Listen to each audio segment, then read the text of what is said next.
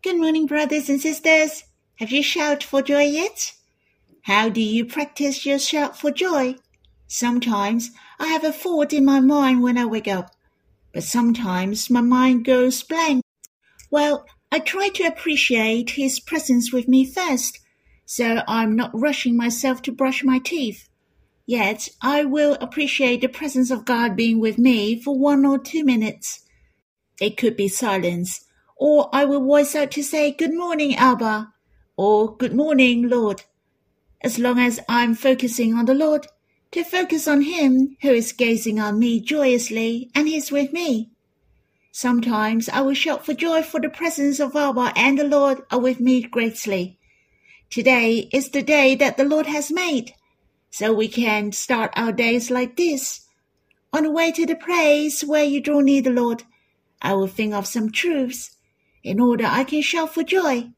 For example, I'm Abba's dear child. I'm the Lord's love. I will also think of how precious that the Lord has committed me. I can partake in finishing the church. I don't have to rack my brain to figure it out. It comes naturally. It seems I was led to think of him, to think of his heart to me. Of course, there are times I couldn't think of anything. I went blank, then I would enter into singing worship or reading the Bible. I have the words of God to ponder Him. I know from experience of exercising my faith and ignoring those feelings or the situation. Simply, I just shout for joy, sing the hymn, and read the Bible to think of those precious truths then it is easy for me to experience His presence. My spirit is rejoicing and be glad. I like to sing a hymn with you.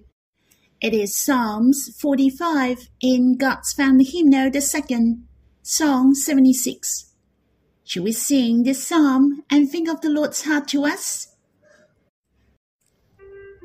My heart overflows with a pleasing theme I address my verses to the king. My tongue is like the pen of a ready scribe. My tongue is like the pen of a ready scribe. You are the most handsome of the sons of man. Grace is poured upon your lips. Therefore, God has blessed you forever. Your throne, O God, is forever and ever. The scepter of your kingdom is a scepter of uprightness. The scepter of your kingdom is a scepter of uprightness. Hear, O daughter and consider and incline your ear. Forget your people and your father's house, and the king will desire your beauty. Since he is your Lord, bow to him. Your throne, O God, is forever and ever the scepter of your kingdom is a scepter of uprightness. The scepter of your kingdom is a scepter of uprightness. What is your first impression when you sing this psalm? I feel so glorious. The Lord is very glorious, for he is the one who reigns. He is seated on the throne and the scepter of his kingdom is a scepter of uprightness. Especially the chorus, O God, my heart is joyous. I raised my hands and looked up. I smiled from the bottom of my heart. I'm sure the Lord is worthy to reign. In the first stanza mentioned, he is the most handsome of the sons of man. He is rich in love, so he is worthy to reign, and he reigns forever and ever. Thus, we and the whole universe are the most blessed. When I sang the first stanza, it mentioned the psalmist's heart overflowing with a pleasing theme. I realize not that I have a lot of beautiful compliments, but I have a fervent heart to praise Him, just like an overflowing desire. I guess you understand my feeling. When you are drawn by the Lord, your heart really wants to respond to Him and praise Him. You want to tell Him that, Oh Lord, I love you. In fact, these expressions from your heart are the pleasing theme. Brothers and sisters, we're not writing an essay during the worship. We don't have to put the words nicely before voicing out. When we're drawn and touched by the Lord, even a few sentences are the pleasing theme. That's the favorite and enjoyment of the Lord. He loved this kind of response. In the second stanza, speaking of the hearts of the king, the king desires and admires our beauties. It is not our outward appearance but our inner hearts. We listen and think of Him attentively to commit our hearts to Him. Shall we sing this hymn, Psalm 45 again? My heart overflows with a pleasing theme. I address my verses to the King. My tongue is like the pen of a ready scribe. My tongue is like the pen of a ready scribe. You are the most handsome of the sons of man. Grace is poured upon your lips. Therefore, God has blessed you forever. Your throne, O God, is forever and ever. The scepter of your kingdom is a scepter of uprightness. The scepter of your kingdom is a scepter of uprightness. Hear, O daughter, and consider, and incline your ear. Forget your people and your father's house, and the king will desire your beauty since he is your Lord, bow to him. Your throne, O God, is forever and ever. The scepter of your kingdom is a scepter of uprightness. The scepter of your kingdom is a scepter of uprightness. Shall we worship the Lord? Our response to the Lord first, and you'll be the next. It doesn't have to be long, but you shall respond to the Lord your love and your heart to Him according to the content of this hymn. O Lord, you are the most handsome of the sons of man, radiant and ruddy, distinguished among ten thousand. You're rich in love, righteousness, power, you are infinite. Yet you fell in love with us and committed yourself by enduring various hardships and afflictions. You broke through many mountains in order to gain us to be your darling love.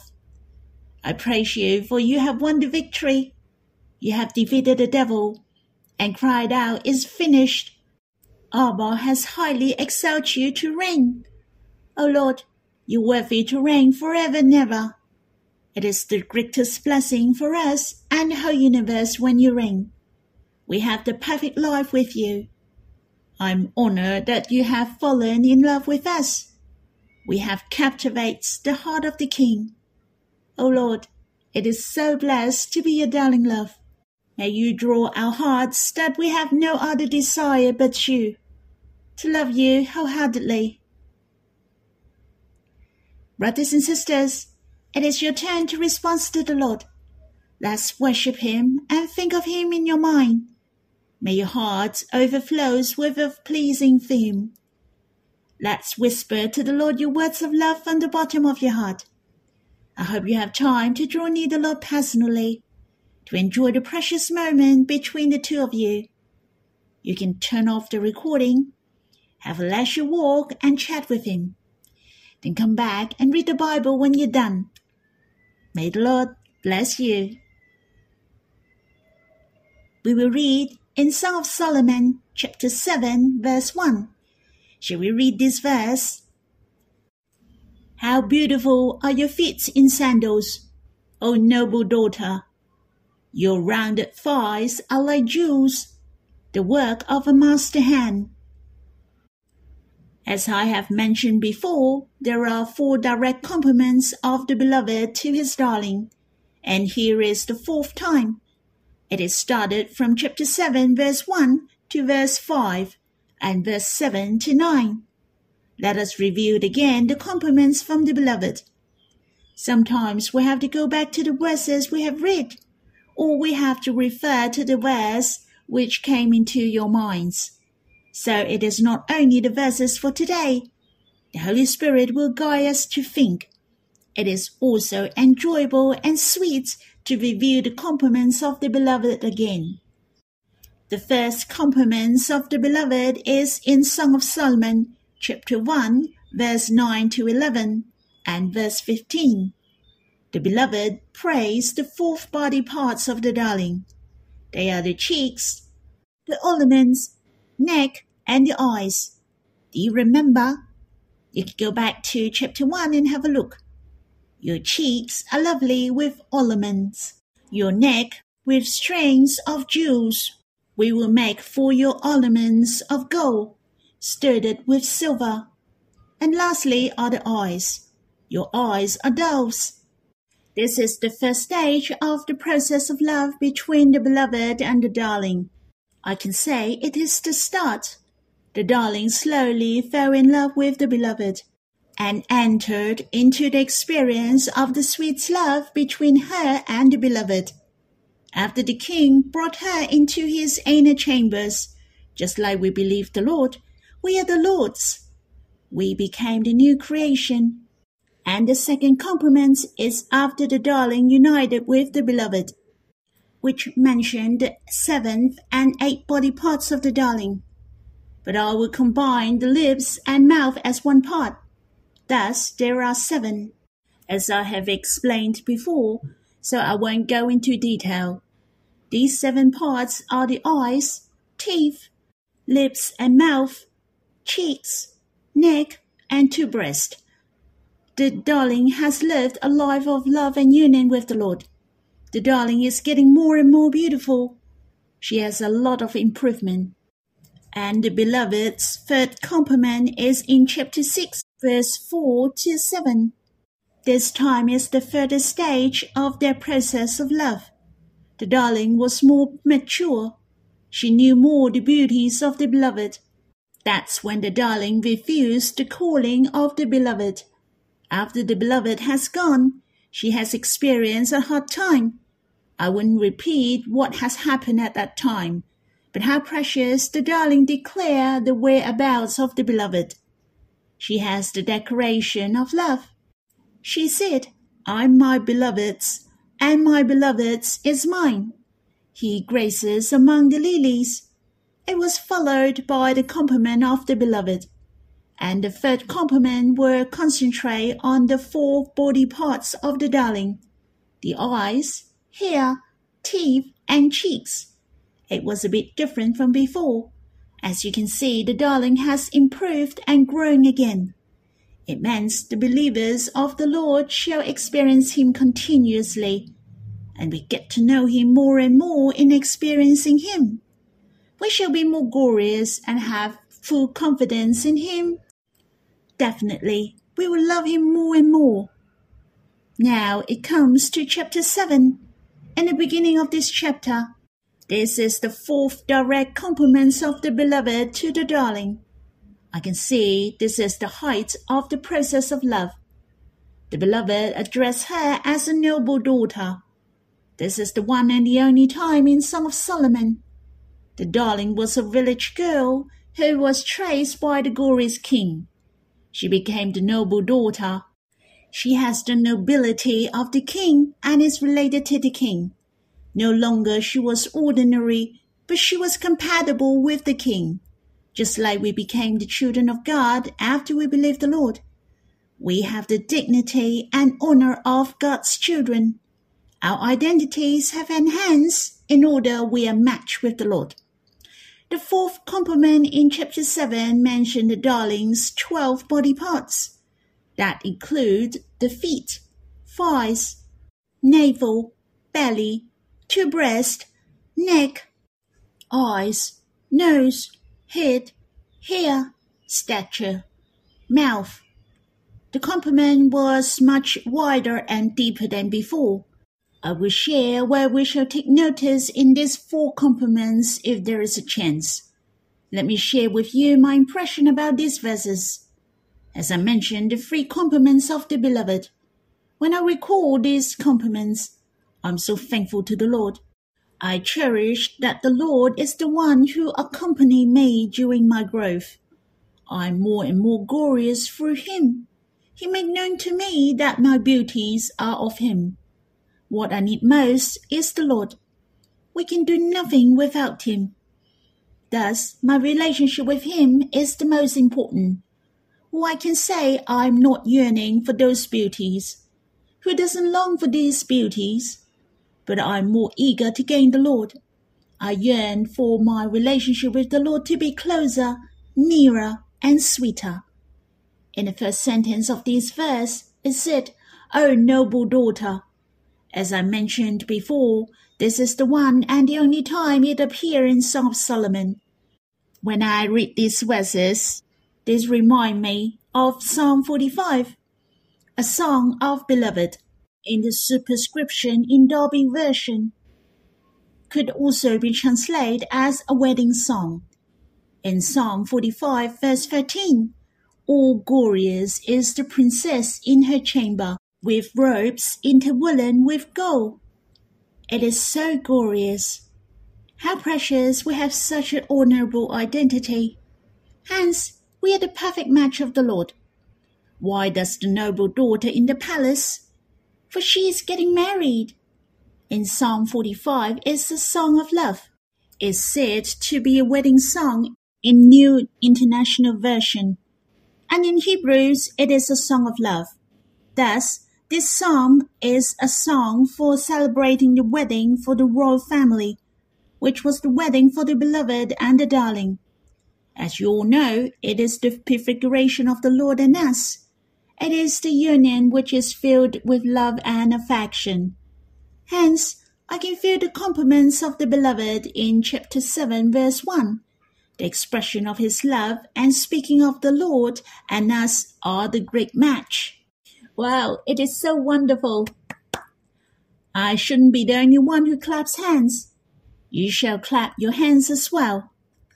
You will find the fourth compliment is very special it is not the ordinary aesthetic conception. The compliment starts from the feet to head, but it started from the head to the feet previously, and now it is from the feet to the head. That means no matter how you see it, you and I are the most beautiful. No matter how you see it, the Lord appreciates it all. I find the compliments of the Lord to us that we're very practical and hard-working. Not that we are nothing but a pretty face. You can take notice of how beautiful are your feet in sandals. That meant when the beloved praised her feet, the darling was wearing the sandals.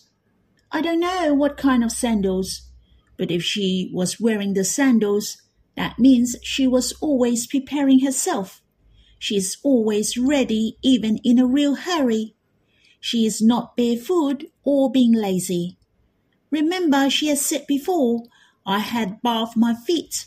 How could I soil them? It was a strong contrast from what she has spoken before. The darling will follow whenever and wherever the Lord goes now.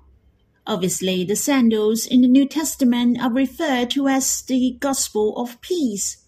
That means it is speaking of our beauties in actions. We coordinate with the will of the Lord to rise up and take action. Just like the Great Commission of the Lord, it said, Go therefore. That means we have to put on the sandals to spread the gospel of peace for the Lord in all lands. Of course, Not only we preach the gospel and make disciples of all nations, we shall bring the believers of the Lord to be the disciples, to love the Lord and love one another most. And we are the Lord's darling. We shall make more people to be his darling as well. I hope we shall put on the sandals to be prepared whenever we can, to preach the gospel and build a church after the Lord's heart, to go with him together, to coordinate with him and accomplish his commission. The other half of these verses, your rounded thighs are like jewels, the work of a master hand. Let us have a look at the meaning of rounded thighs. It is said, the contours are so charming. When I read the English version, especially the King James version, it is interpreted as the joints of thy thighs are like jewels. Thus, we are the believers of the Lord are like the joints are joined together with each other in love. This is the will of God. He longs to see us as one and to be the closest. We are coordinates with each other to manifest the beauty of Christ. Let us think of the molding hand of the Lord upon us. He molds us to be like Him. On the other hand, what a great work He has done upon us. In order you and I to be in one with brothers and sisters in this house, to cooperate with each other, to be in one heart and stand as one for finishing the church. Do you agree with that? This is the work of the master hand, like jewels it is not just one jewel, but many. The Lord wants every jewel which are engaged together. The contours are streamlined and pretty. The will of the Lord is to build a house like this, the church. Brothers and sisters, here it teaches us that we're willing to place ourselves in the hand of the Lord. Be of good cheer. He will put us in the midst of brothers and sisters to coordinate with each other we are joined and held together by every joint with which it is equipped. Every one of us is gifted and talented individually. As long as we're willing to cooperate with each other, to be in one heart with the Lord, to be in one heart with brothers and sisters and love one another. Hence, we can build the body of Christ. Brothers and sisters, we are not just a pretty face. We don't just sit here for displaying. I hope we can manifest the beauty of Christ upon us. That's all for my sharing. I hope you have time to draw near the Lord. If some verses or words have touched your heart, you can stop and come to the Lord and respond to Him. May the Lord bless you.